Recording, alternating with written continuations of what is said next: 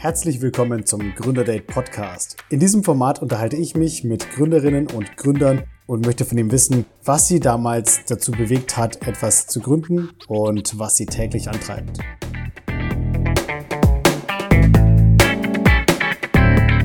Ja, klar. Sind ja hier, wie gesagt, hier nicht beim Staatsfunk, sondern beim ja, Gründerdate. Beim Gründerdate, genau, da muss man kritische Fragen stellen, ne? Ja. Sag mal, wie lange, du hast jetzt letztes Jahr eigentlich gegründet, hast du, glaube ich, gesagt, oder? Ja, genau, im Juli 2020. Das ist eigentlich genau zum 1. Juli mhm. äh, habe ich mich dazu entschlossen, mich selbstständig zu machen. Was mich hier, die was, Chance zu ergreifen. Die Chance? Wie kam die Chance eigentlich zustande? Ja, sag ich mal, mit meinem, ich war früher in einem ganz anderen Bereich tätig, zwar auch im Vertrieb, aber ich habe, äh, war als Trainee in der Baumaschinenvermietung, habe ich gearbeitet und habe dann dort so Stromerzeuger, Kleingeräte wie Bohrer bis zum 30 Tonnen Bagger oder so dann an den Mann gebracht und habe dort auch so Konzepte entwickelt. Da gab es dann aber, sage ich mal, bisschen Unstimmigkeiten eben mit dem Führungspersonal, weswegen äh, ich mich dann doch angefangen habe, woanders umzusehen und da habe ich eben so einer Stellenanzeige geguckt und da war, hat man schon ein bisschen halt, Corona war ja da schon ein bisschen vorhanden und da hast du schon gemerkt, okay, das ist ein bisschen eingeschränkt, welche Möglichkeiten du hast.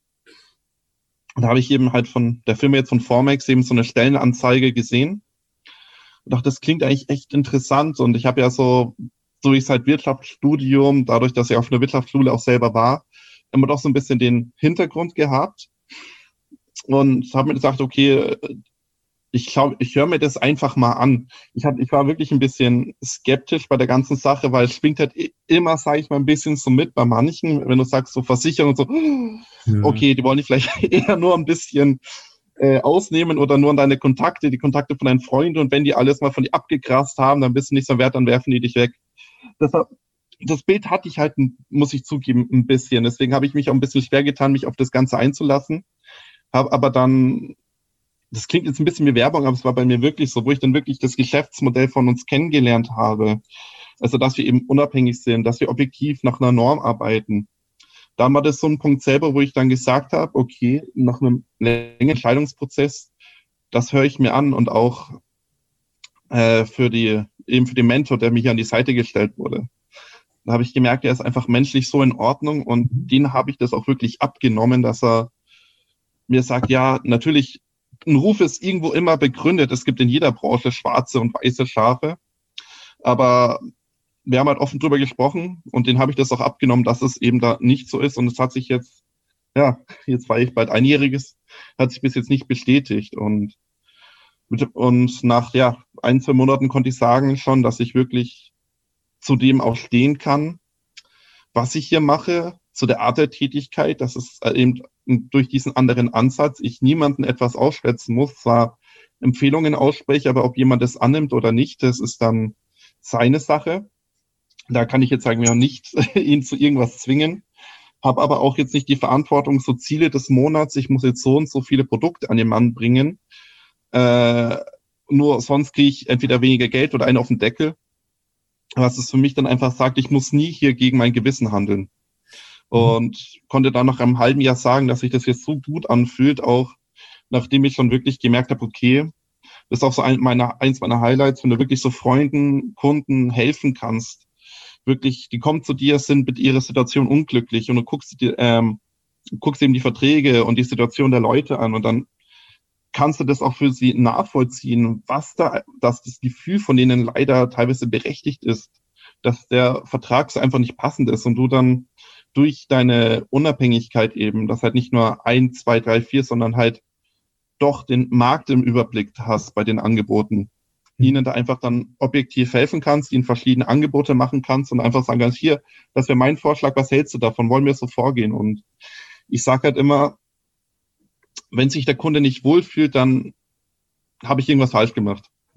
Das ja. Ich, ich, ich ziehe das immer so mit, weil es so ein bisschen, ich weiß es nicht, ob man das halt jeder unterschreiben würde, aber für mich im Verständnis, wenn ich äh, Rechtsfragen habe oder Probleme mit dem Recht habe und ich, ich gehe zu einem Anwalt.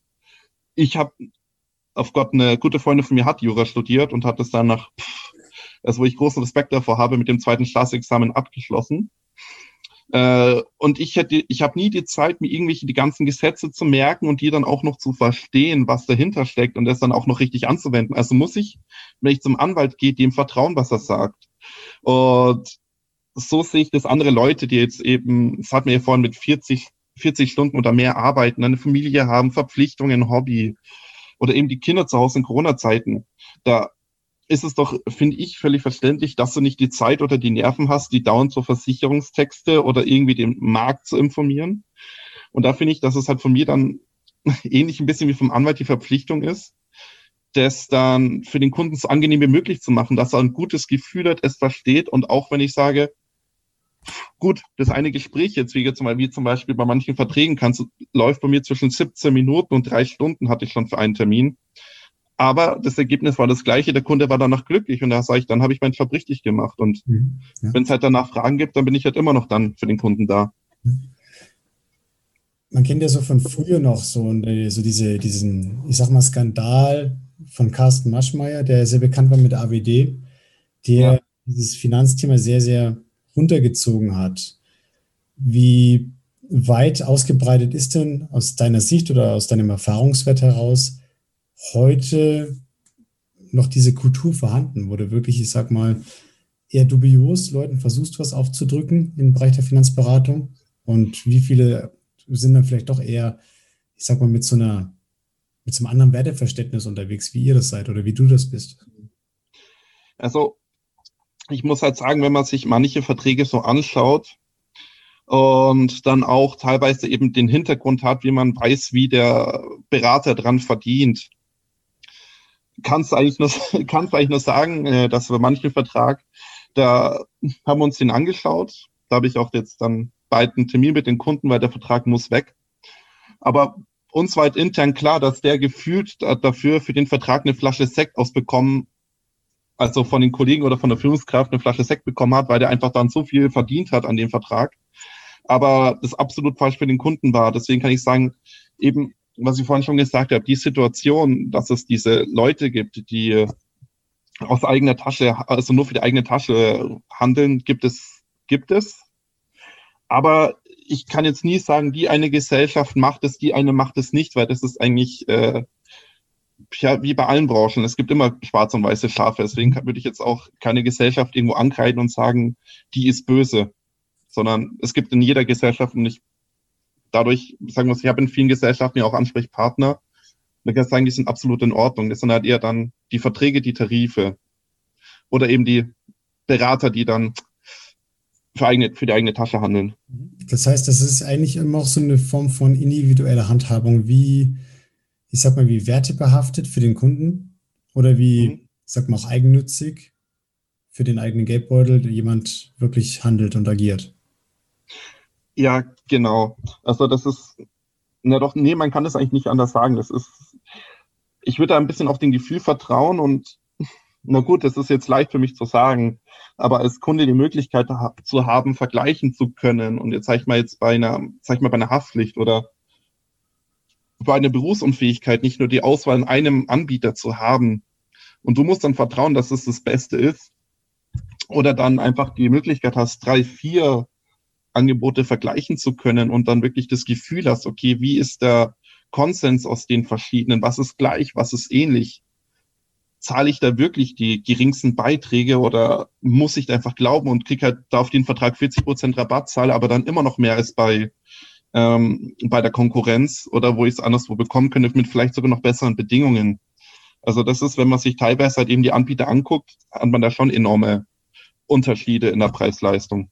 Mhm wenn du, wenn du zum Kunden gehst, hast du doch gesagt, da willst du den Leuten was anbieten, was ihnen hilft. Welche, vielleicht in Schlagwörtern oder kurzen Beschreibungen, welche, für welche Werte stehst du denn persönlich? Ah, das ist jetzt eine dieser Edgy-Fragen. Ja, nee, das ist ja, für welche Werte ich stehe. Ähm, ja, für mich ist eigentlich wirklich so eine Vertrauensbasis wichtig, mhm. dass ich halt, dass ich halt sage, okay, der Kunde muss mir da ein bisschen natürlich auch vertrauen können, ähm, dass ich halt da keinen Mist verzapfe oder dass ich hier nichts aufschwätze. Also man muss sich halt ein bisschen drauf einlassen.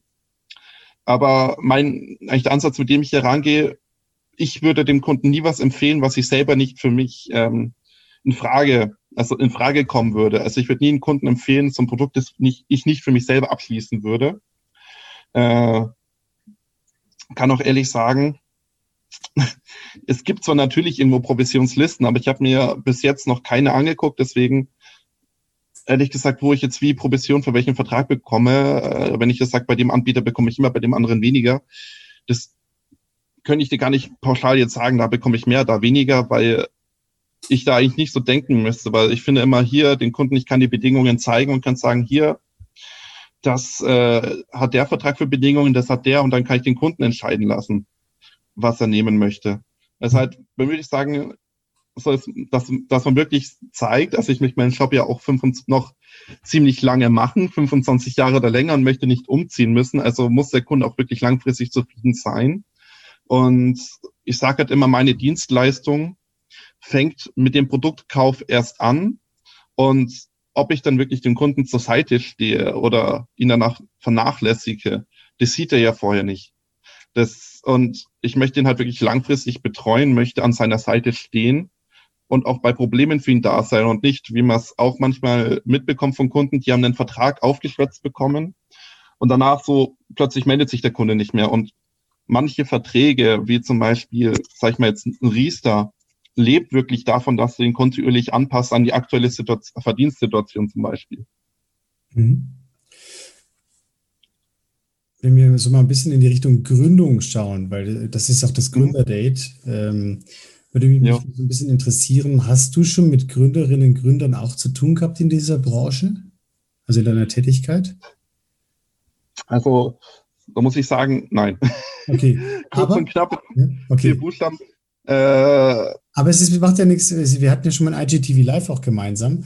Und da hast ja. du ja trotzdem auch mit tollen Ratschlägen, auch mit Erfahrungswerten glänzen können. Das heißt, äh, ja, also zumindest weißt du ja auch, worüber man dann, ich sag mal, sprechen kann. Ja, also von daher ja. würde ich dich jetzt nicht so irgendwie so ins kalte Wasser schubsen oder sowas. Was mich trotzdem nee. interessieren würde, ja, jetzt komme ich als, ähm, ich sag mal, als Neugründerin, Neugründer oder als jemand, der da kurz mhm. davor steht, zu dir und sagt, ja, mhm. Ähm, Alex, ich will jetzt irgendwie ein bisschen Beratung haben, ich mache jetzt einfach mal ein eigenes Business. Einzelunternehmen, ja. fertig. Ähm, worauf könnte ich denn an sich achten? Also, auf was man achten könnte, ist natürlich, dass Zweifel dazu, also ein bisschen dazugehören, dass man immer, wenn man sich in so äh, ein neues Fahrwasser begibt und auch jetzt wie ich keinen hat, der selbstständig ist im Freundes- oder bekannten Familienkreis, sondern der erste ist, dass man schaut, okay, es gibt überall Verbände oder halt eben so Vereine von selbstständigen Unternehmen, wo man sich informieren kann, auch gegebenenfalls vorher, dass es Business Angels gibt oder auch so Leute, die wirklich so einen mit Gründungsprogrammen unterstützen können. An die kannst du dich vorher wenden und sagen, ja, ich habe diese Idee, wie setze ich die am besten um? Mhm. Für manche ähm, Tätigkeiten brauchst du ja auch ähm, Zulassungen, Zertifizierungen und da gibt es zum Beispiel auch die Seiten von der IHK, wo man sich informieren kann, ich möchte das und das machen. Was brauche ich dafür? Da was wird mir nahegelegt, dass man sich da doch informiert. Aber ich finde, das Wichtige, was ich je, jedem an die Hand geben könnte, war wirklich, ähm, wenn man das überlegt und Lust drauf hat, das ja wirklich einfach zu versuchen. Mhm. Und einfach mal, auch wenn die Angst vom Scheitern da ist, es kann passieren. Ja, natürlich. Ich könnte jetzt auch immer noch, ob ich jetzt fast ein Jahr selbstständig bin, immer noch plötzlich mal irgendwo gegen eine Wand fahren. Aber ein bisschen Zweifel gehört dazu, aber was du daraus machst, ist dann wirklich das Wichtige. Und ich würde sagen, ich, hätte, ich habe das jetzt keine Sekunde bereut, mich selbstständig zu machen, würde jedem raten, der es nur in Erwägung zieht. Versuch's einfach. Du kannst es ja auch, du verlierst nichts davon. Du kannst es auch erst vielleicht mal als Nebengewerbe starten und du musst ja nicht sofort alles aufgeben und du merkst, es baut sich auf dann kannst du dich der Vollzeit der Selbstständigkeit widmen. Mhm. Aber es nicht versucht zu haben und dann vielleicht irgendwo irgendwann auf dein Leben zurückzublicken und dann sagen, hätte ich das doch am liebsten gemacht, ich will das, ich bereue das jetzt. Davor kann man sich nur am besten bewahren, wenn man es versucht. Mhm. Finde ich cooles Statement. Das ist meistens etwas, was ich immer zum Schluss bringe in den Fragen. Ich habe die Frage ja. auch, glaube ich, etwas äh, äh, unverständlich oder, oder zweideutig ge gestellt. Trotzdem finde ich das Statement richtig, richtig toll. Was ich jetzt dann nochmal vielleicht ein bisschen präziser also dazu fragen möchte, ist, mhm. ich komme jetzt zu dir in dieser Situation und sage dir, was kannst du mir verkaufen? Was kannst du mir anbieten? Ja. Was wirst du dann sagen? Sagen wir mal, ähm, ich fange jetzt an, nebenberuflich mal was zu gründen, Einzelunternehmen, wie gesagt, und ja. ziele schon darauf, dass ich vielleicht mal hoffentlich in einem Jahr, anderthalb Jahren wirklich so weit solide bin, dass ich dann wirklich wirtschaften kann alleine und dann noch kündigen kann. Das ist meine ja. Situation. Was kannst du mir empfehlen oder was kannst du mir verkaufen? Naja, also jetzt von meinen Produkten sage ich jetzt mal natürlich gleich mal den eine Million Bauspar. Nee, kleiner, kleiner Seitenhieb am Rande. äh, am Anfang nicht viel, weil du brauchst. das ist. Äh, gut, das müssen wir, ich kann wieder rausschneiden. Äh, ja. Schlimm, wenn man über seine Witze am meisten selber lacht. Äh, ja, also, Anfang also dann hast du einen guten Humor, zumindest für dich selber. Ich finde den aber auch witzig. ja, tut mir leid, das ist eine Sache, die mich ein bisschen, äh, ja, was heißt ein bisschen aufregt, aber die mich mal ein bisschen stört. Der Bausparer? Ja, das ist. Hatte ich auch mal, ich weiß nicht, ob er was gebracht hat. Also es ist schwierig, so ein Bausparer wird sehr schnell angeboten, aber gut, ich muss sagen, ich kann das jetzt nur aus meinem Standpunkt mit einem Jahr Erfahrung berichten. Mein Gefühl, das muss jetzt nicht allgemein gültig sein, aber ich habe jetzt halt viel zu oft die Situation schon gehabt, dass der Bausparer nicht zielführend war, sondern wirklich eher aufgedrängt wurde, um diese Abschlussprovision zu kassieren. Und du zahlst ja trotzdem Gebühren für den Anfang, ne? Ja. Als Kunde. Teilweise, ja, für so einen Bausparer 50.000, habe ich schon gesehen, 550 Euro Gebühren als Abschlussgebühr. Ähm, natürlich dieses ähm, Denken, Bausparer sind sinnvoll, das ist bisschen halt bei uns so, äh, sag ich mal, fundamental, weil früher, früher sage ich mal, war ein Bausparer ein Hammer-System. Weil du hast da, sag ich mal jetzt, äh, das, es gibt jetzt diese zwei Phasen, es gibt ja mal die Anspar- und die Zuteilphase. Also das ist ja ganz kurz die Theorie. Am Anfang hast du die Ansparphase und früher hast du da ziemlich gute Zinssätze bekommen, dass sich eben diese Ansparphase gelohnt hat, da Kapital aufzubauen. Und dann nach 40 bis 60 Prozent wird dir zugeteilt und du kriegst die restlichen bis zu 100 Prozent der Summe zugeteilt zu einem gewissen Zinssatz. Und der Zinssatz war früher deutlich günstiger, als was du teilweise so selbst normal bei den Banken gezahlt hast. Also hattest du Win-Win. Jetzt ist es teilweise, muss man sagen, natürlich, es gibt nie eine Garantie für Rendite, aber dass du bei manchen Produkten doch eine bessere Rendite erzielen kannst. Aber teilweise habe ich im Bauspar gesehen, aber jetzt zwei Jahre alt hast du 0,1 Prozent Zinsen äh, Rendite bekommen bei einer Inflation jetzt bei 2,8 Prozent. Da kann man ja selber ausrechnen, was du gewinnst. Mhm. Ähm, Einfacher Dreisatz. ja, ja gut. Äh, und auf der anderen Seite eben diese Zinssätze, ähm, also wenn wenn nach der Zuteilung eben bei der Kreditphase zahlst du teilweise jetzt mehr, mehr Zinsen, als wenn du normalerweise das Kapital einfach leihen würdest. Also ist es aus der Win-Win eher teilweise so eine Lose-Lose-Situation geworden. Man muss halt sagen, wenn man es wirklich zielgerichtet ähm, abschließt, kann es wirklich in manchen Teilen sinnvoll sein.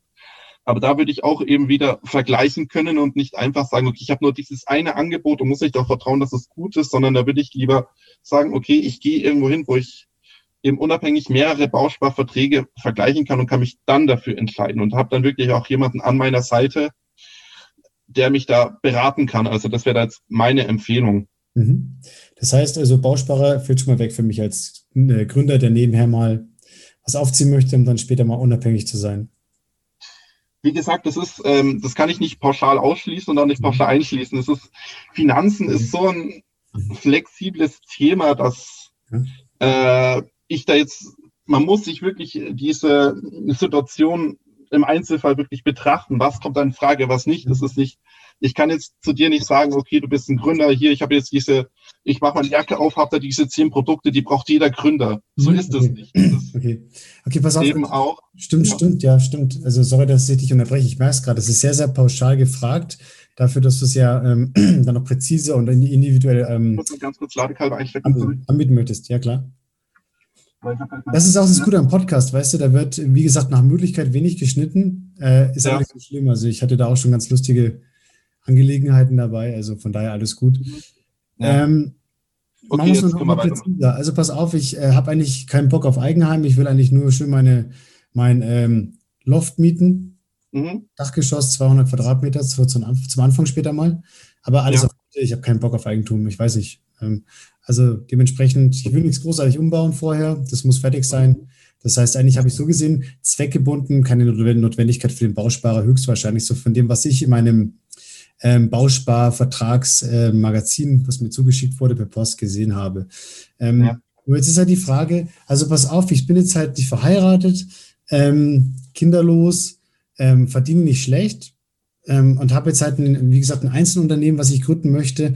Da ist mhm. es so, ich will halt digitale Dienstleistungen anbieten. Das heißt, eigentlich habe ich nichts ja. an Hardware, großartig am Materialeinkauf, sonst was, sondern ich habe halt ein paar Services, die ich buchen werde und verkaufe halt digitale Leistungen bin ja. noch nicht sicher, ob es Kurse sind oder Coachings, also eins zu eins Sachen oder welche, wo ich live dabei sein muss oder Dinge, die ich vielleicht mhm. auch einfach als Produkte, Leistungen verschicken kann, anbieten kann. Aber es wird auf jeden Fall digital sein. Ja. Wahrscheinlich einen coolen Laptop nochmal, ein paar gute Sachen dann fürs Aufnehmen, aber ich sag mal so, die Assets an sich sind ähm, im Verhältnis zum Großeinkauf von Ware überschaubar. Ja. Ich wohne auf Miete, habe, wie gesagt, mhm. eine Festanstellung. Und das ist meine Situation jetzt in dem Beispiel. Mhm. Kommen wir da schon ein bisschen näher in die präzise Idee, was man da so haben könnte? Oder wo du sagst, es würde schon Sinn machen? Ja, also was halt immer als erstes gleich mitschwingt, ist Haftpflicht. Äh, ja. Wollte ich sagen, ja, natürlich, ähm, viele Haftpflichtversicherungen ist eben auch wieder versicherabhängig, haben noch bis zu einem gewissen Umsatz eben Nebentätigkeiten mit äh, enthalten aber ab einem gewissen Umsatz muss er dann doch die speziell eben für Gewerbetätige eine Haftpflicht eben abschließen. Mhm. Was du eben aufbaust, ist, sagst, okay, du hast jetzt nicht zur Miete, weil wenn jetzt so Eigentum im Eigentum bist und jemand kommt zu dir, stößt sich äh, und du bist dafür haftbar zu machen, dann bräuchtest du halt eben da auch noch speziell eine Haftpflichtabsicherung. Mhm. Aber wenn du sagst, du bietest jetzt so Dienstleistungen an, wie jetzt zum Beispiel ich jetzt äh, in einer Beratertätigkeit, wo wirklich jemand einen Vermögensschaden erleiden kann. Also ich, ich biete das falsche Produkt an und dir geht dadurch Geld flöten. Oder mhm. ich berate dich eben falsch, da brauchst du eben auch noch eine 50 Vermögensschadenshaftpflichtversicherung, die eben diese reinen Vermögensschäden auch noch übernimmt. Und da ist es dann noch wichtig, darauf zu achten, dass du in deinem Stand, sage ich mal, bleibst. Wie jetzt zum Beispiel, ich darf jetzt steuerlich nicht die Tätigkeit eines Steuerberaters übernehmen, weil wenn ich jetzt dir irgendwie sage, ich gebe jetzt aus dem Nichts Tipps für deine Steuererklärung und dann entsteht da dir ein Schaden, das da greift die Haftpflicht nicht. Deswegen sage ich immer, so Steuerberater und Finanzberater sind beste Freunde, weil die immer sich komplett gut äh, eine Symbiose eingehen können. Mhm, ja. Deswegen ist auch immer mein Tipp, eben auch, wo ich sage, so wie ich, beim, wie ich vorhin das mit dem Anwalt gesagt habe, äh, das mit steuerlich äh, zu überblicken, da würde ich mich wirklich von Anfang an an einen Spezialisten eben wenden und mir auch einen Steuerberater suchen. Ja. Weil der hat dann, der nimmt es dir dann ab und hat dann noch Tipps, auf die du vielleicht selber gar nicht kommen würdest. Man muss dazu auch sagen, ne, Steuerberater ist ja ein freiberuflicher, eine freiberufliche Tätigkeit, die nur mit Zertifizierung geht. Das ist ja auch wirklich, glaube ich, mit Konzessionen, soweit ich das mal verstanden hatte, äh, mengenmäßig limitiert in Deutschland. Das heißt, du kannst jetzt nicht einfach jedes Jahr mal mehr, mal weniger einstellen, sondern das geht wirklich auch nach ähm, nach Menge, was verfügbar ist. Und das andere ist der Punkt, ich habe einen guten Kumpel, der ist Steuerfachangestellter, ist mega kompetent, gibt mir privat viele Tipps, mhm. wo ich auch die Möglichkeit habe abzuwägen in vielen Sachen, privat wie auch gewerblich. Und er sagt ja. auch, also pass auf, ab hier endet der, der, also der Feedback-Teil. Jetzt, jetzt geht es in der Beratung über, privat geht das mal, mhm. aber öffentlich vergiss es, keine Chance. Ne? Hat ja. gemeint auch, wir hatten eine Podcast-Folge aufgenommen, äh, aus technischen Gründen musste ich die leider löschen, aber wir nehmen doch mal eine auf. Ähm, der hat auch gesagt, es ist ein schmaler Grad, gerade wenn es öffentlich wird, sowas. Der schmale Grad in seiner Position zwischen allgemeine Erklärungen, Sachverhalten, mhm. auch mal im Kontext, die ihr theoretisch, wenn du es verstehen würdest, auch zusammen recherchieren könntest. Da fehlt halt meistens der Erfahrungsset, sonst würdest du das einfach so online finden. Das ist ja. dann sehr, sehr wertvoll, dass er dann solche Tipps gibt. Alles andere ist, wie gesagt, ganz, ganz auf Messerschneider hin zur steuerlichen Beratung und das ist ein Haftungsthema. Hat er ganz ja. klar gesagt, da muss, haben wir auch gesagt, da müssen wir ganz scharf aufpassen im Podcast-Interview, weil so gut wie es gemeint sein mag, so wertvoll wie es ist und auch wenn es total richtig ist, ja, wenn es dumm läuft, ja. hat er eine steuerliche Beratung erbracht, die offiziell äh, nicht so richtig toll ist und da kriegt er Ärger. Wobei ich sage, ja, das ist ja, ja privat ja. kein Problem. Also was er mir erzählt hat, das fand ich gut nachvollziehbar. Habe da auch einiges in meinem Buch da, was ich geschrieben hatte, damit verfasst. Äh, und mhm. ist schon ganz cool, ja, wenn man mal so ein bisschen die großen Zusammenhänge kennt, ja. Ähm, ja. Jetzt überlege ich gerade. Da muss ich halt auch klar sagen, das ist, du stehst halt wirklich, wenn du beratend tätig bist, würde ich sagen, immer für deine Beratung mit einem Fuß im Knast. Das ist bei mir halt genauso, äh, wie wenn ich äh, nie halt offen wirklich garantieren darf, du machst das so und so Rendite am Aktienmarkt oder so oder und dann trifft es nicht ein, da wäre ich auch haftbar. Deswegen, man kann zwar sagen, es ist möglich, da eine höhere Rendite zu erzielen, aber garantieren, das darfst du nicht. Das würde ich auch nie machen, weil du bist Schwierig, dafür dann ne? haftbar zu machen. Schwierig, dann hast du auf einmal, weißt du, kaufst du dir irgendwie für 30.000 Euro Aktien von irgendeinem, sagen wir mal, einen Softdrink-Hersteller, ne? Da musst du nur, nur Fußballer mal bei einer Pressekonferenz mal die Flaschen wegstellen, zack, geht das Ding in den Keller, ne? Also. 4 Milliarden haben die verloren dadurch, ja. Geil, oder? Also ich finde es total krass, was für eine Marktmacht das war. Ne? Für alle, die ja. es nicht wissen, da hat äh, es gibt ähm, zwei große äh, speziell Erfrischungsgetränkehersteller aus den Staaten, die beide das gleiche Produkt herstellen im weitesten Sinne. Mhm. Und die einen, sage ich mal, ähm, haben nur Rot- und Geweißton und haben bei der mhm. Europameisterschaft im Fußball jetzt ähm, machen der Werbung, sind Partner. Ich denke, wir wissen, wer es ist. Und ja. Cristiano Ronaldo hat eben diese zwei Flaschen demonstrativ zur Seite gestellt. Vielleicht auch deswegen, weil er gesagt hat, ähm, phosphorsäurehaltige Zuckerlimonaden sind jetzt vielleicht nicht unbedingt das, wofür seine mhm. Sportlichkeit steht. und hat dann sein Wasser getrunken. Ja, gut, er sagt ja immer, der behandelt seinen Körper wie ein Tempel. Äh, der, ja, der geht auch immer ein bisschen davon aus, also das habe ich auch in dem Zusammenhang gelesen, dass der sich immer ein bisschen aufregt, dass sein Sohn zu viele Softdrinks trinkt oder ungesund isst und er, und er predigt es immer vor, er sollte das nicht so machen. Und der hat auch dann demonstrativ eben diese Wasser, also die aus dem Bild gestellt, diese zwei, sag ich mal, koffeinhaltigen Getränke. Es war Coca-Cola, sagen wir es doch, wie es ist. Es weiß ja jeder, war Coca-Cola fertig. Jetzt habe ich das so drum Ja, gut, wenn du, das, wenn du, das, sagst, ja. Ja, natürlich, das hast du auch gesehen, das ist ja, sag ich mal, relativ ähnlich, egal wohin du gehst, das, äh, welche Anbieter du siehst. Und er hat ja auch dann dazu gesagt, so Wasser und hat, als er das hochgehoben hat, dass er wirklich jetzt Wasser trinkt. Ja. Und ich würde sagen, er ist so in seiner Position, kann er sich das auch herausnehmen. Ja, ja definitiv. Also ja, gerade er halt, ne? der ist ja wie gesagt so ein halber Asket irgendwie. Ähm, ja. Bei dem war es ja so, dass sich der Vater früher, ich glaube, der ist auch an seinem Alkohol, übertriebenen Alkoholkonsum gestorben und das war für ihn damals auch so ein Augenöffner. Warum ja. er auch so, so, also sehr, ich sag mal, sehr, sehr rigoros denkt, was ich total nachvollziehen kann. Und ja, ganz mhm. im Ernst, wenn du mit 36 Jahren noch so pfeilschnell bist und Weltklasse-Fußballer bist, dann hat er ja nicht alles falsch gemacht, ne? kann man sagen. Also von ja. daher. Jetzt müssen wir noch hoffen, dass er beim nächsten Spiel vielleicht nicht ganz so performt. Das ist, wir nehmen gerade auf zwischen dem ähm, den zwei Spielen der deutschen Mannschaft. Frankreich war jetzt vor ein paar Tagen, ein paar Tagen ist dann ähm, Portugal zu Gast in München. Ja. Wir werden sehen, ja. Aber jetzt mal noch mal weg vom Fußball. Aber es ja. ist halt auch so, weißt du, Gründer-Day, da quatscht auch mal über alles Mögliche. Ne? Ähm, ja, das ist halt lockeres Gespräch, das macht ja. das auch ein bisschen interessant. Ähm, dass halt immer ein bisschen Ausflüchte hast. So, das erlebe ich in den Beratungen auch, dass halt sagst so, ja. ich weiß mal ab, erzählst dann da was, da was, aber das macht es halt ein bisschen entspannt. Ja, auf jeden Fall noch menschlicher, wie ich meine. Ne? Und ich meine, wir sind oh, ja. Und ich meine, ich hoffe trotzdem auch, wie ich jetzt hier, wenn du da gerade zuhörst im Podcast, ja, dass das auch mal so ganz cool ist, wenn das auch mal ein bisschen locker ist zwischendurch. Dann hast du auch mal ein bisschen verdauen können, was auch so die, so, so die Risiken sind, wenn du berätst, beraten wirkst. Weißt du, jetzt auch, ja. Haftpflichtversicherung ausmachen kann zum gewissen Rahmen. Finde ich übrigens sehr spannend, diesen Tipp. Ich habe mir den mitgeschrieben, weil äh, ich habe auch eine gewerbliche Haftpflicht. Ja. Bei Wareneinsätzen, gerade ich habe noch ein Startup, wenn es bei Wareneinsätzen dann, das, es ist ein physisches Produkt und da musst du schon mal gucken. Ne? Also, wo das vielleicht doch nicht so schlecht ist, eine zu haben. Ne? Ich habe da ja. noch eine andere Frage und zwar, die geht jetzt in die nächste Versicherungsart, eben Rechtsschutz, gerade mal aus der gewerblichen ja. Sicht. Ich habe mir mal sagen lassen von einem Kumpel, pass auf, ich kann dir was anbieten. Das Problem ist aber, also erstmal das Tolle, Rechtsschutz heißt für dich, Du kannst auch privat nutzen. Jetzt kommt der Nachteil.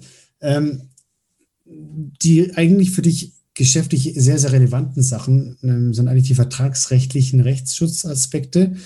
mhm. dann muss man halt haarscharf aufpassen, ob sich der finanzielle Aufwand für die Versicherung im Verhältnis zu dem, was du womöglich später mal ausgibst, an Streitigkeitskosten, wenn du die nicht hättest, ob sich das aufwiegt, ob sich das lohnt. Ja. Was kannst du dazu sagen? Hast du da vielleicht noch so irgendwie ein, zwei Tipps? Mhm. Ja, also teilweise brauchst du wirklich als Selbstständiger auch eine andere Rechtsschutzversicherung wie ein normaler Arbeitnehmer. Also das ist auch nicht immer alles gleich gedeckt. Da gibt es dann auch mhm. spezielle Absicherungen, die du wählen kannst. Also das ist jetzt wieder schwierig. Ich kann jetzt, ich kann dir nicht sagen, du brauchst eine Recht, sollst eine haben und das sollst keine haben. Mhm. Weil zum einen, wenn du jetzt sagst, wenn ich dir das jetzt sage und du, und du kündigst deine jetzt und du hast dann Schaden, dann kannst du mich haftbar machen. Deswegen will ich sagen. Das versuche ich auch die ganze Zeit. Ich muss Kohle machen und wenn es halt so ist, ne, ganz giftig, über den Podcast, dann habe ich genug Zeugen, ne? Nee, nee. Nein, also, nee, also, ich, ich sage halt mal teilweise, ja. teilweise sind es manche Verträge, wo ich sage, wenn es dem Kunden nicht passt, dann kündige ich die auch. Also dann, dann, das ist halt wirklich immer so situativ, individuell auch abhängig, welche Versicherung der Kunde braucht oder auf welche er äh, ähm, verzichten könnte. Und da ist es teilweise wirklich sagst, wenn du einen Kunden vor dir hast und bei dem individuell, also du weißt, ich will jetzt wirklich diese Haftungsfrage da jetzt nicht äh, kein allgemeingültiges Angebot machen. Aber wenn du bei denen sagst, der geht jetzt so knapp auf die 60 zu, ist so in dem Job drin, dass äh, es absolut unwahrscheinlich ist, in dem Fall, dass der nochmal irgendwie äh, Arbeitsschutz braucht, also Berufsrechtsschutz. Warum sollte man dafür zahlen? Oder ja. wenn einer ist, der jetzt seit 15 Jahren den Rechtsschutz hat, privat, und ist eine Person, die lieber allem aus dem Weg geht, bevor sie vor Gericht geht, ja. das ist dann halt auch die Frage, wie sehr sich das lohnt. Verstehe, ja. Aber pauschal kann es halt natürlich sein, du kündigst den Rechtsschutz und kurz danach kommt der Fall, du brauchst es. Deswegen ist es immer gefährlich, da allgemeingültig zu antworten. Mhm. Ich habe da mal was bekommen vom Kumpel auch, so, so, ein, paar, so, ein, so ein Infomaterial. Ich habe es mhm. mal durchgeschaut. Da waren Beispiele drin, was du versichern kannst und was dann dementsprechend auch so als Schadenswerte von der Versicherung übernommen werden. Das mhm. waren so ganz kurze Anekdoten, so ganz einfache Sachen wie, äh, du hast einen mhm. Hof auch, wo du ein Lager hast, was weiß ich was. Auf jeden Fall einen Hof hast du halt ja. von deinem Betrieb. Kunde kommt, rutscht aus, bricht sich das Bein. Ja. Das ist, dafür ist die Rechtsschutz zum Beispiel dabei, also diese Aspekte, das hat dann immer so gewisse Titel. Das andere, mhm. das fand ich, also ich muss sagen, ich fand zwei, drei Sachen schon fast witzig. Mhm. Das eine war, Ihr Mitarbeiter steigt beim Kunden aus, auf einmal kommt jemand mit einem Schlagrennen, haut, haut ihm auf die Fresse und fährt mit dem Auto weg. Und das wird damit abgedeckt. Ich dachte mir, was sind denn das für krasse Fälle und was die da versichern? Das ist ja der Wahnsinn. Also, das war schon echt, aber witzig. Ja, ähm, ja teilweise, du kannst, wenn man die, wenn ich ganz kurz einhaken darf, eben, mhm. da kannst du halt äh, nicht, du kannst nicht immer alles festschreiben, was es gibt. Deswegen, mhm. was dann auch interessant ist, äh, wenn du zum Beispiel jetzt Hausrat oder eine Wohngebäudeversicherung hast, das ist ein kleiner Exkurs, da gibt es extra einen Punkt, den du bei manchen ähm, Versicherern abschließen kannst, der extra umbenannte Gefahren heißt. Das heißt, so Hausrat und Wohngebäude funktionieren eher so, da ist immer festgeschrieben, was fällt unter Versicherungsschutz, was ist ausgeschlossen. Aber jetzt mal angenommen, was ist, wenn ein Fall passiert, der weder äh, eingeschlossen noch ausgeschlossen ist? Wie wird der übernommen? Mhm. Da gibt es dann eben bei manchen den Punkt unbenannte Gefahren die dich dann eben für diesen Fall zusätzlich absichern, für den Punkt, dass es halt äh, nicht benannt ist. Wie jetzt zum Beispiel, du hast eine Wohngebäudeversicherung, äh, du wohnst in Waldnähe, was da wirklich schon vorgekommen ist, dann bricht ein Wildschwein in dein Haus ein und verwüstet alles und demoliert alles. Wie ich habe noch keine Klausel gesehen, Wildschweinschaden im, im, im Wohngebäude versichert ist oder im Hausrat versichert ist. Und das mal so als Beispiel zu nehmen. Mhm. Finde ich aber gut. Also, es klingt immer so für den Außenstehenden witzig, für den Betroffenen halt alles andere als komisch. Und auf einmal hast du dann wirklich so ein Thema, wo man überlegen muss, eben, macht das in gewissen Bereichen, in dem Fall geografisch betrachtet, halt Sinn auch, ja, das verstehe ich. Ähm, ja. ich nochmal ja. Aber das, sorry, da kann, also die zweite Anekdote schiebe ich noch nach. Das ist halt auch so, ähm, wo, wo, du eben halt empfehlen kannst äh, und wir uns auch rechtfertigen müssen, ist, äh, eben wenn der Kunde unsere Empfehlung folgt, jetzt zum Beispiel jetzt bei einer Hausrat oder bei einer Wohngebäude Elementarschäden mit reinzunehmen. Und da gab es dann auch schon Fälle, äh, ähm, Fälle ja. wo wir die Kunden eben empfohlen haben, ja, so elementar, also zum Beispiel so, ja, wo auch teilweise Leitungs, nee, nicht Leitungs, so Grundwasserschäden drunter fallen kann. Und er meinte, ja, Hochwasser und so, wohnt am Berg, kein Problem, braucht er nicht. Okay, wurde dokumentiert, hat sich dagegen entschieden. Ähm, dann gab es dann eben den Fall, der hatte was im Keller und da gab es einen Rücklauf vom Grundwasser und dann ist der Keller trotzdem vollgelaufen. Und das, was im Keller war, war trotzdem im Eimer. Und das war dann halt nicht versichert. Ja, ich habe vor. Also, das sind halt immer die Fälle, wo du nicht damit rechnest. Vor zwei Wochen war beim, ich sag mal, im weitesten Kreis, wo ich das auch geografisch kenne, von meinem, von der Region, wo ich aufgewachsen bin. Da muss ich jetzt ein bisschen vorsichtig sein.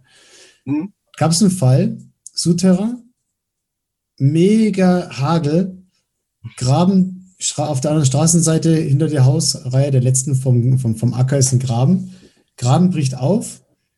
Es überschwemmt die komplette Straße. Sutere Wohnung. Äh, ich glaube, über einen Meter hoch. Stand alles unter Wasser. Von jetzt auf gleich. Es ging so schnell, so schnell haben die gar nicht geschaut. Äh, musste alles raus. Also komplette Innenrichtung mit allem, was dran war, Elektrik, Möbel, sonst was, alles musste raus. Bam, zack. Wobei ich sagen muss, ich glaube, die hatten schon mal vor Urzeiten damals, als das Haus noch im Bau war, äh, so einen Schaden, so einen Wasserschaden, wovon, weshalb ich davon ausgehe, dass die auch deine Versicherung haben in die Richtung. Aber ich meine, also, wenn du sowas hast, dann bist du erstmal richtig schön angezählt, ne? Dann ist erstmal alles weg. Ja, hast Elektrik, sonst was, das kannst du eigentlich alles wegschieben. Und dann bist ja. du auf einmal in Kosten. Dann musst du auch nochmal gucken, dass du irgendwo vielleicht eine Bleibe findest erstmal. Dann darfst du schauen, ob du jetzt hier äh, in den Lockdown- oder Corona-Zeiten auch sofort ein Hotel findest, was dich aufnimmt. Und auf einmal hast du dann, sag ich mal, ziemlich viel Stress an der Backe. Ja?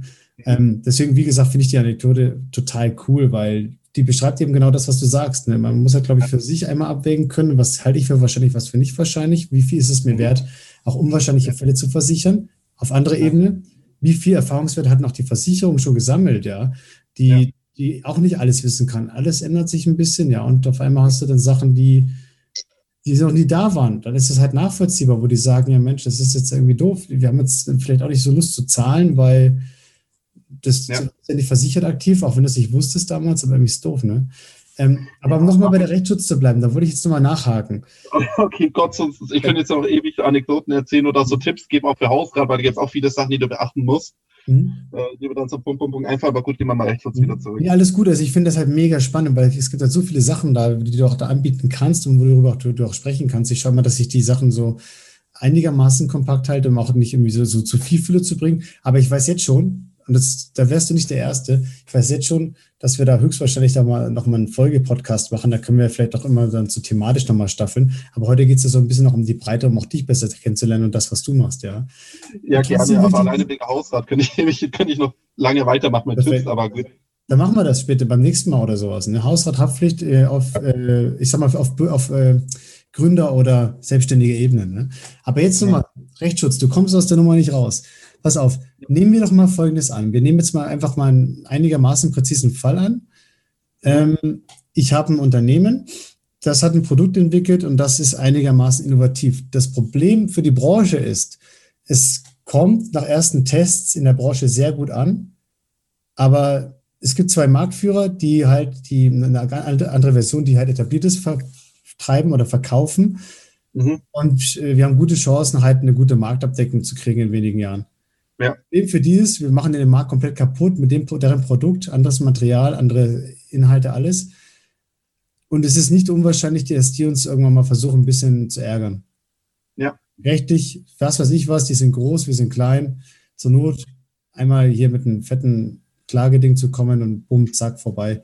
Ähm, mhm. Bist du wieder ganz schnell weg. Jetzt ja. ist die Frage, worauf sollte ich bei der Abwägung, ob für mich eine Rechtsschutz sicher, äh, sinnvoll ist? Worauf soll ich denn schon mal achten? Für mich, also ich hoffe, ich versuche mit diesem, worauf, worauf soll ich denn mal grundsätzlich achten, versuche ich nur so ein bisschen weg von dieser, also ich würde dich ein bisschen aus dieser geiselhaft Beratung nehmen. Ich hoffe mal, das geht. Also du kannst ja sagen, auch allgemein sollte man diese Aspekte mal anschauen für sich. Mhm. Und dann müsste man das natürlich individuell durchgehen, um Gottes Willen. Ja, also ich würde da jetzt halt einfach sagen, dass es auch ein spezielles Feld ist, wo ich sage, klar, du hast, kannst sagen, diese Klauseln sind drin, diese sind nicht drin, aber wenn es dann halt wirklich ins Detail geht, äh, dass man wirklich im Einzelfall eben auch schaut und sich vorher mit den Versicherer in Verbindung setzt und so und auch eben nachfragen kann. Ja, ich habe die, ich habe genau dieses Problem, vor allem wenn es halt so speziell ist, wie dass du sagst, die anderen wollen dir eine auf den Deckel geben. Wie kann ich mich da rechtlich absichern?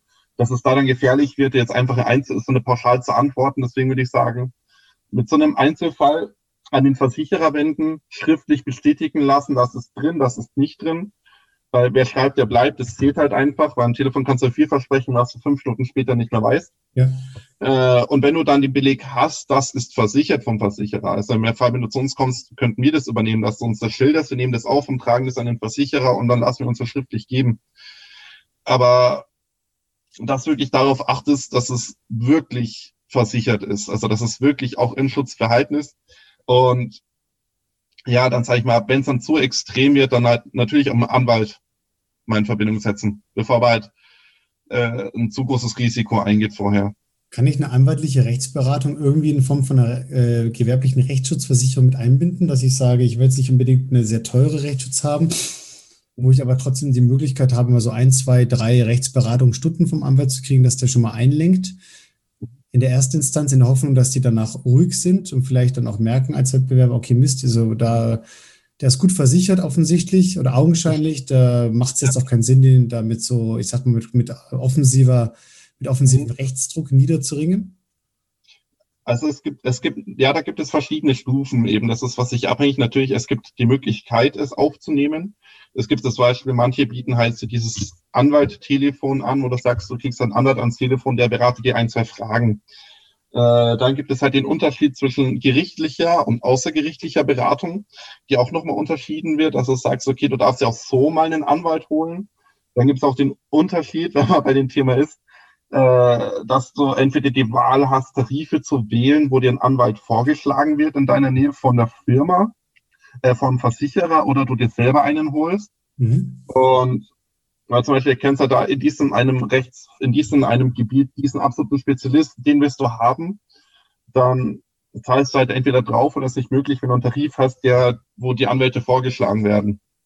Weil sie dann oft Kooperationsanwälte sind, wobei das auch nicht heißt, dass es ein schlechter Anwalt ist oder eine schlechtere Wahl ist, das muss man auch dazu sagen. Ja. Und dann eben, dass man halt guckt, okay, es ist so ein, so ein Tarif, ist halt Rechtsschutz ist ein Baukasten, sag ich mal. Und je nachdem, welche Anforderungen du hast, kannst du den Baukasten halt für dich ausbauen. So ein Tarif, der halt dich entweder nur ein Anwalttelefon drin hat oder eben auch ausgerichtliche oder gerichtliche Schutz, sage ich mal, oder auch Mediationsverfahren, also bevor es zum Gericht kommt. Mhm. Stimmt, Mediation ist ja letztendlich dieses, ihr versucht euch mit dem Mediator wirklich zu einigen, so mhm. dass der Mediator versucht wirklich diese ähm, Win-Win-Situation zu ermöglichen, um eben Streitigkeiten, wo es dann letzten Endes auf irgendeine Form von Kompromiss hinausläuft, zu vermeiden. Genau. Okay. Aber das ist halt auch immer wirklich ähm, abhängig von dem, was du abgeschlossen hast, ob das ähm, drin ist im Tarif oder nicht. Mhm. Okay. Ich überlege gerade. Ähm, was ich toll finde, ist, ähm, man merkt jetzt auch einfach bei diesen, ich sag mal, stichprobenartigen Beispielen, die wir jetzt herausgezogen haben, dass ja, das ist einfach, ich bin jetzt schon überladen mit den Details, wo du auch sagst, da muss man so viel abwägen. Und ich glaube, es ist einfach unfassbar wichtig, und das ist auch das, wofür du stehst, was du auch zu Beginn gesagt hattest, dass man da einfach darauf vertraut, dass der da keinen Humbug baut und mich gut mhm. berät, der entsprechende ja. Finanz-, Wirtschafts-, wie auch immer Berater. Und ja. Finde das einfach ganz cool. Ich meine, ich habe dich jetzt auch schon davor kennengelernt, hatten mal wieder ein bisschen Austausch und finde das mega entspannend. Also deswegen denke ich mal, ja, wenn man zu dir geht, ist man, glaube ich, sehr, sehr gut aufgehoben. Und ähm, genau damit wollte ich jetzt auch gerne mal genau diesen, diesen fachlichen Teil abschließen, so ein bisschen und dir noch so ja. ein paar spezifische Fragen stellen. Ähm, ja. Erstmal vorweg eine Frage, die stelle ich, ich habe ich hab schon so oft gesagt, die stelle ich eigentlich zum Anfang. Die habe ich mittlerweile aus Versehen so oft an den, ans Ende geschoben. Also die stelle ich ja. mittlerweile eigentlich immer mehr zum Schluss, obwohl es am Anfang stehen sollte. Und zwar, mhm. ähm, was war denn so in der letzten Woche für dich das aufregendste Erlebnis, egal ob privat oder geschäftlich? Ähm, das aufregendste Erlebnis ist, wir haben halt ähm, intern öfter so Seminare, Fortbildungen. Und was für mich am aufregendsten war eben, das hat mir von das Thema war mit der Rente, wo halt jetzt durch die Schlagzeilen ging, Rente ab 68 und äh, überall bei manchen Zeitungen, das auf der Titelseite stand, Arbeitnehmerverbände stehen sich quer.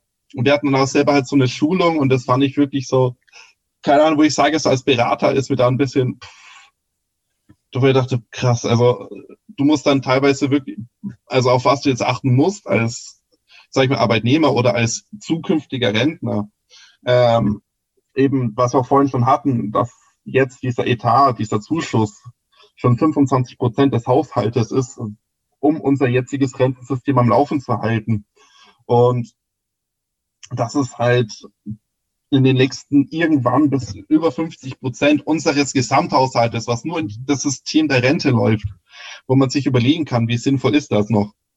Äh, und auch diese Auswirkung, dass du halt wirklich selber vorsorgen musst und klar sagen musst, ähm, Altersvorsorge ist Verzicht. Teilweise gehen manche davon aus, dass du bis 10 bis 15 Prozent deines Nettos in deine Altersvorsorge selber stecken solltest, weil dass der Weg zur Zeit ist halt leider klar. Es wird entweder das Alter hochgedreht oder die Rente wird sinken. Weil anders kannst du dieses, sag ich mal, Umlageverfahren mhm. nicht finanzieren. Das halt genau das, was raus reingeht, plus Zuschüsse ist genau das, was rausgeht.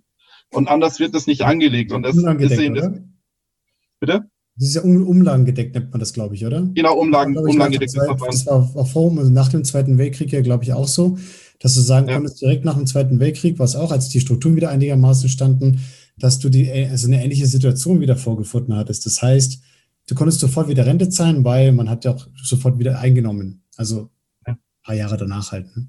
Ja. Okay. Aber damals hat es halt noch funktioniert, weil eben diese demografische Struktur halt eben jetzt klassisch vom Tannenbaum zur Urne jetzt sich einfach so verändert, dass auf einen Arbeitnehmer, der einzahlen soll, immer mehr Rentner kommen, die das Geld brauchen. Ja, ja. Und da ist es dann halt eben die Gefahr. Und ich fand es dann dann selber so, das eben vorgerechnet zu bekommen und auch selber zu wissen, äh, welche Aufgabe man selber, sage ich, als Berater eben hat, auf die Kunden zuzugehen und ihnen zu sagen, hey, ich weiß, es tut jetzt weh, du solltest vielleicht nicht immer das Neueste kaufen, nicht immer in den Urlaub fahren, sondern wirklich denken, wir werden immer älter. Und natürlich musst du dann vielleicht mal ein bisschen der Buhmann sein und sagen, oder für dich selber halt ein bisschen oder für Freunde, du kannst es nicht mitmachen, aber mhm. dass du selber was für deine Altersvorsorge machst, wird immer wichtiger, weil solange wir da keine andere Lösung haben, muss man sagen, du bist für dich selber verantwortlich zum Teil. Mhm, ja. Wir hatten auch davor schon, also wir hatten auch vor dem Interview schon so ein bisschen das Gespräch darüber, auch so, so, so eine leichte Politik-Talk-Runde darüber gemacht, dass es eben auch so, ja. sehr, ich sag mal, vielseitig und groß äh, angelegtes Thema ist, wo man viele Aspekte mhm. noch betrachten kann. Ähm, aber ich denke mal, wie du selber sagst, ja, es ist jetzt halt einfach mal gerade die Situation, wie sie ist. Ich denke, da ist die Chance, sich auch politisch darüber zu streiten, einerseits. Zum mhm. anderen ist, wie du auch gemeint hattest, die eigene Verantwortung inklusive auch die, der Chancen, die man damit halt hat. Mhm. Äh, die ist einfach da. Man hat auch die Chance, sich auch in diesen Bereichen zum Beispiel bei dir auch beraten zu lassen. Mhm. Und egal wie jeder individuell das gerade findet, die Situation, mhm. ja, habe ich jetzt halt die Möglichkeit, Kopf in den Sand zu stecken oder weiterzumachen. Ne? Ich würde übrigens gleich die nächste Frage stellen wollen an dich. Also ganz kurz, die Erkenntnis war für dich auf jeden Fall diese, du hast jetzt mal vor Augen geführt bekommen, woher eigentlich genau diese Aussage kam, die, sage ich mal, gerade in den Boulevardmedien fette Schlagzeilen ähm, gebracht hatte, die für Entrüstung gesorgt hat. Wenn man das mal so versteht, ist die Situation halt bescheiden, aber sie ist halt einfach da, weil. Das war die Erkenntnis, oder? Ja, jetzt einfach so gesagt, dass, äh, dass es so nicht weiter funktioniert. Das ist böse gesagt, das äh, habe ich halt während meiner Ausbildung eben jetzt ähm, auf dem Weg zur Zertifizierung als Versicherungsvermittler eben von der IHK schon gelernt. Mhm. Deswegen war das eher so, okay, jetzt treten die Leute an die Öffentlichkeit, also jetzt wird mal ein kleiner Schlag bekannt und schon ist der Aufschrei so riesengroß, obwohl das nicht reichen wird. Ja. Also wir reden hier von einem Jahr, was de facto eigentlich fast nicht viel ändert. Ja, prozentual sind das zwei Prozent deiner Arbeitslebenszeit, die draufgingen, ja. grob. Ja, Kommt natürlich darauf an, was du machst. Ja, also wenn du den ganzen Tag Podcast machst hier, also was heißt den ganzen Tag? Also wie ich heute Podcast oder du, wenn wir jetzt, sag ich mal, Jobs haben, wo du nicht unbedingt mit einem Presslufthammer jetzt hier bei aktuell über 30 Grad auf der Straße stehst, ja. dann ist das vielleicht noch eher erträglich, nachvollziehbar als auf äh, anders. Ja, für uns ist das passiert, wenn man Kastensätze bildet, weißt du, die irgendwie so 30 Kommata haben. Nochmal. Für uns ist es einfacher, denke ich mal, bis zur Rente durchzuhalten, auch wenn es ein Jahr länger geht für viele, die gerade im handwerklichen Bereich tätig sind oder, oder auf dem Bau, denke ich mal, wird es dann da doch anstrengend. Aber um mal da das Fazit zu ziehen für den Moment, nicht, dass wir da wieder so eine auch sehr spannende und trotzdem mal, sage ich mal, sehr, sehr tiefe ähm, Politrunde eintauchen. Es ist halt, denke ich mal, das Muss zur Veränderung da. Und wie ich auch glaube, ähm, auch die Chance zur Veränderung positiv mit Mechanismen, Ideen, Ansätzen und so weiter. Ja. Und da kann auch, denke ich mal, was Gutes bei rauskommen. Gute Alternativen, weil die Welt ist halt immer im Wandel. Es war noch nie ja. immer durchgehend alles gleich. Ne? Du sag mal, welche Meinung hast du im letzten Jahr geändert?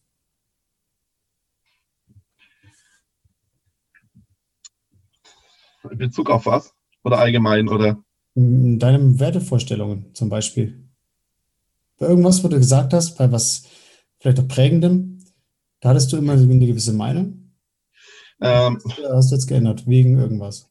Ich muss halt zugeben, bevor ich hier in den Versicherungsbereich kommen werde, das ist jetzt was, was, was mich auch immer als Motivation selber begleitet, mhm. ist, dass ich selber während des Studiums für mich, okay, ich habe selber eine Haftpflicht bei einem Vergleichsportal abgeschlossen, weil ich einfach diesen Hintergrund nicht hatte, welche Möglichkeiten ich habe oder auch dann so ein Hin und Her war, brauche ich eine Hausrat, brauche ich keine und dann eben auch zu so einem Vergleichsportal gegangen bin und dort eine abgeschlossen habe, ohne, ohne mich da irgendwie auseinanderzusetzen.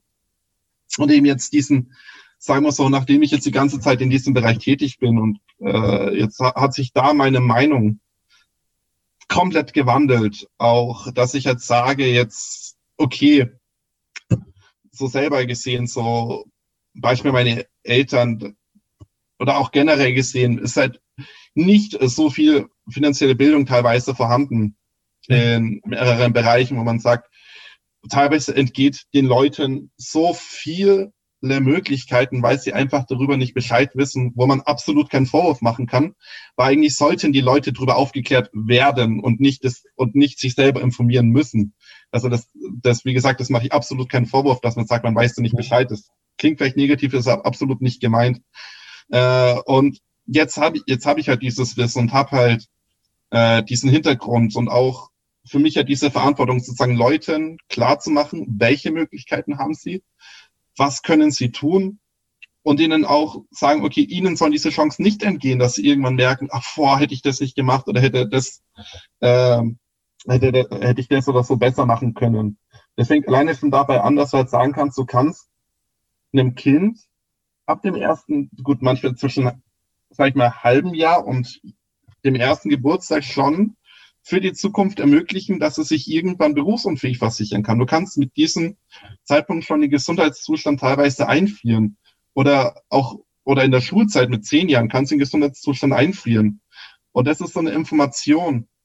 Wenn du sagst jetzt äh, Bekanntenkreis, bekommt einer mit 14 Krebs äh, und oder andere Schädigungen. Es kann so viel passieren und du musst dein ganzes Leben dann als Schüler damit verbringen mhm. und kannst dich vielleicht dann nicht mehr versichern und so die Möglichkeit oder das Wissen zu haben, dass so ein Kleinkind schon eigentlich, natürlich kommt es auch auf den Gesundheitszustand an, aber dann auch schon versichern kannst und den gesund und dem Kind halt irgendwann sagen kannst, hey, du hast trotzdem die Möglichkeit, BU, dich zu BU zu versichern, weil wir damals eben diesen Schritt gegangen sind und sowas, muss ich sagen, das dieses ganze Wertesystem eben, wo ich mich selber in der Pflicht sehe, da ein bisschen aufklärend zu wirken. Mhm. Wobei das ich natürlich halt auch immer mehr dazu lerne und jetzt noch nicht alles machen kann, was ich gerne könnte, weil ich eben selber noch ein bisschen im Lernprozess bin. Mhm. Sollte, sollte, sollten Elemente der Finanzberatung in der Schule oder Berufsschule gelehrt werden? Ich glaube, das ist äh, mittlerweile gut in der Diskussion, wo ich sage auf jeden Fall. Welche Elemente besonders? Sagen wir mal, also weißt du, Gimmi gibt bis zur 12., 13. Klasse.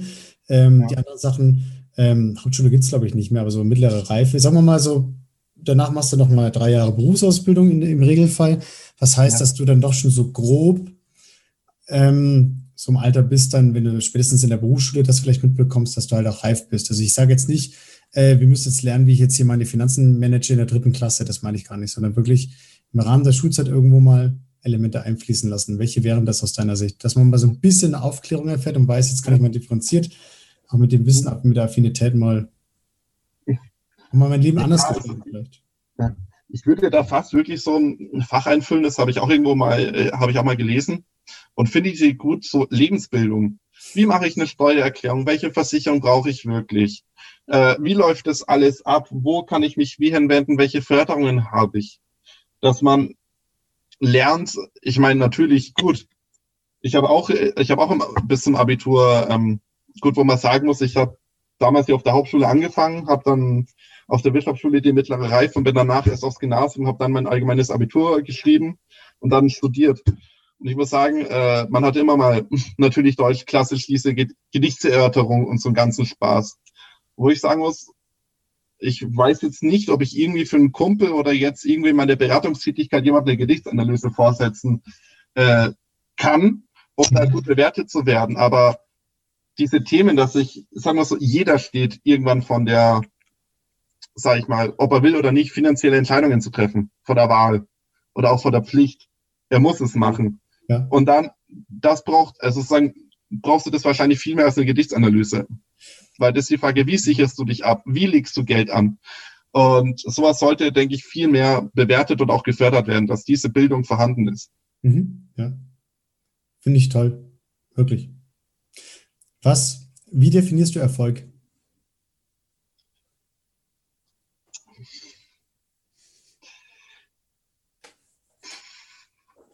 Das ist eine geile Frage. Danke. Das ist, das ist ein bisschen, wie definiere ich Erfolg? Ja, zum einen, sich selber zu verwirklichen. Da kommt viel Aspekte in den Kopf.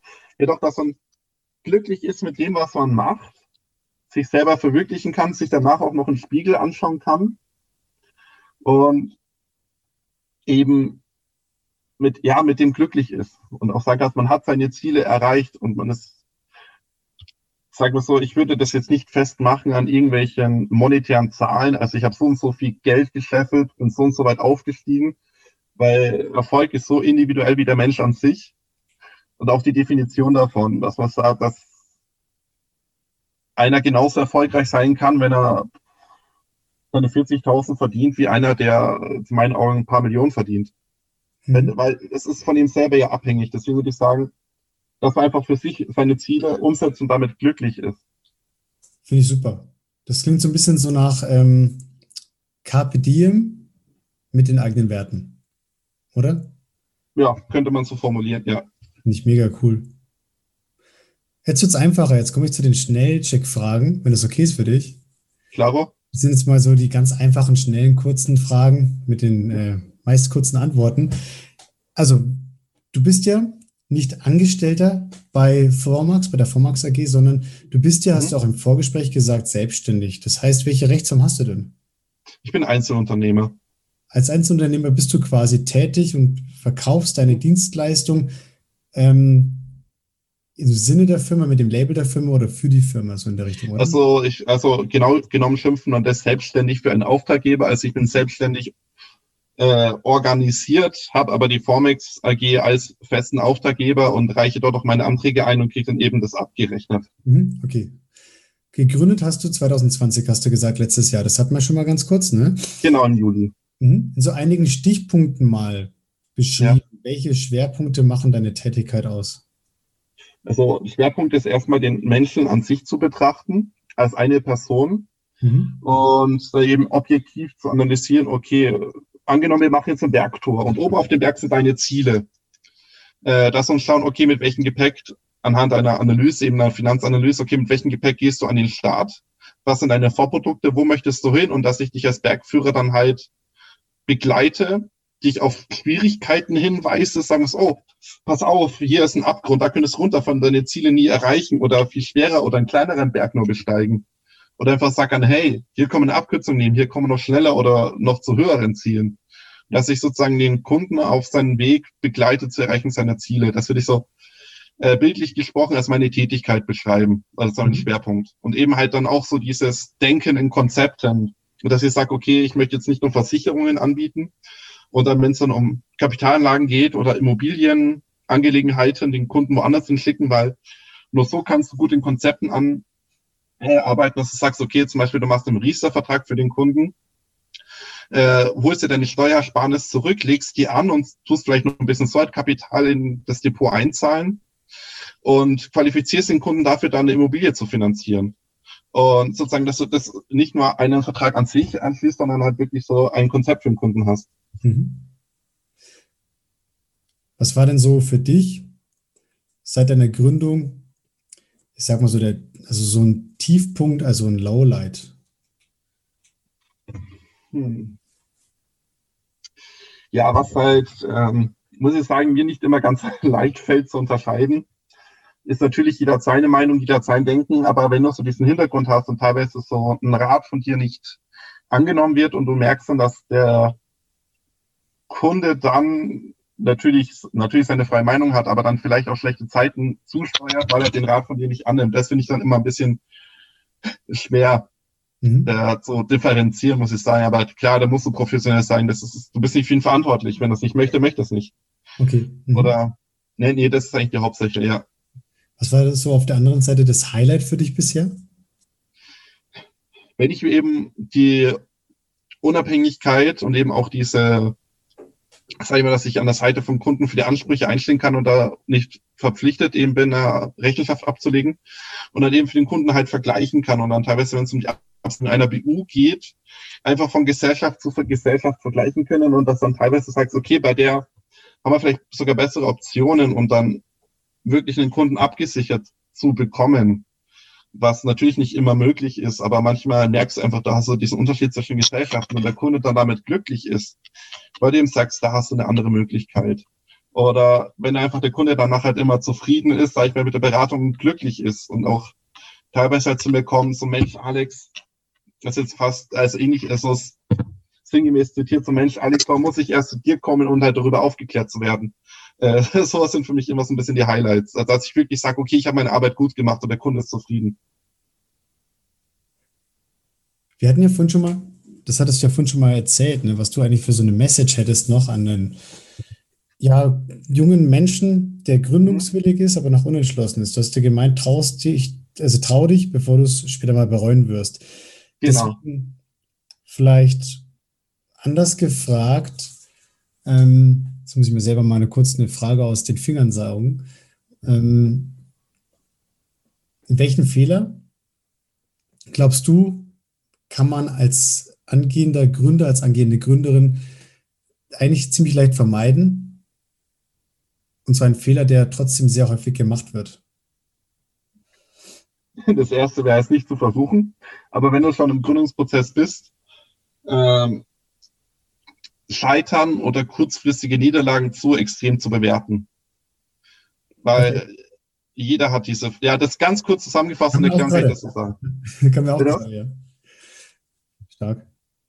Ja, das war's, ja. Wir sind durch mit dem Gründerdate für heute.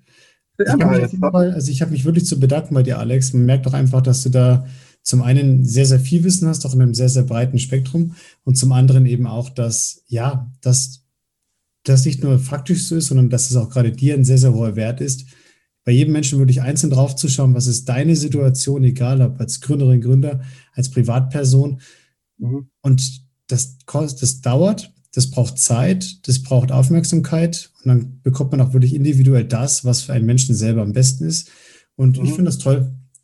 Also ich habe, glaube ich, 20 Mal Werte heute aufgeschrieben in meinem Büchlein, als wir da gesprochen hatten was, was ich toll finde. Das heißt ja bei mir auch äh, auf Instagram wertvolles Gründen, dementsprechend der perfekte Kandidat, ja. Und dementsprechend großes Dankeschön an dich schon mal, Alex, für dieses tolle Interview. Ja, sehr gerne. Es hat mir mega Spaß gemacht, mit dir zu reden, muss ich sagen. Und ja, ich muss sagen, Finanzen ist so individuell wie der Mensch selber. Und eben so individuell ist auch meine Tätigkeit und das Vorgehen. Das war schon wieder mit dem Gründerdate für heute.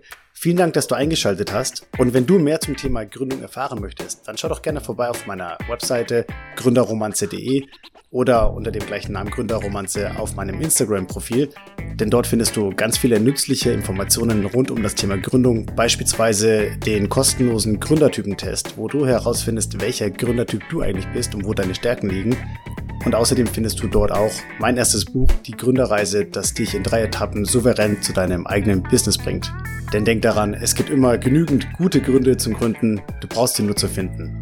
Alles Gute, dein Patrick.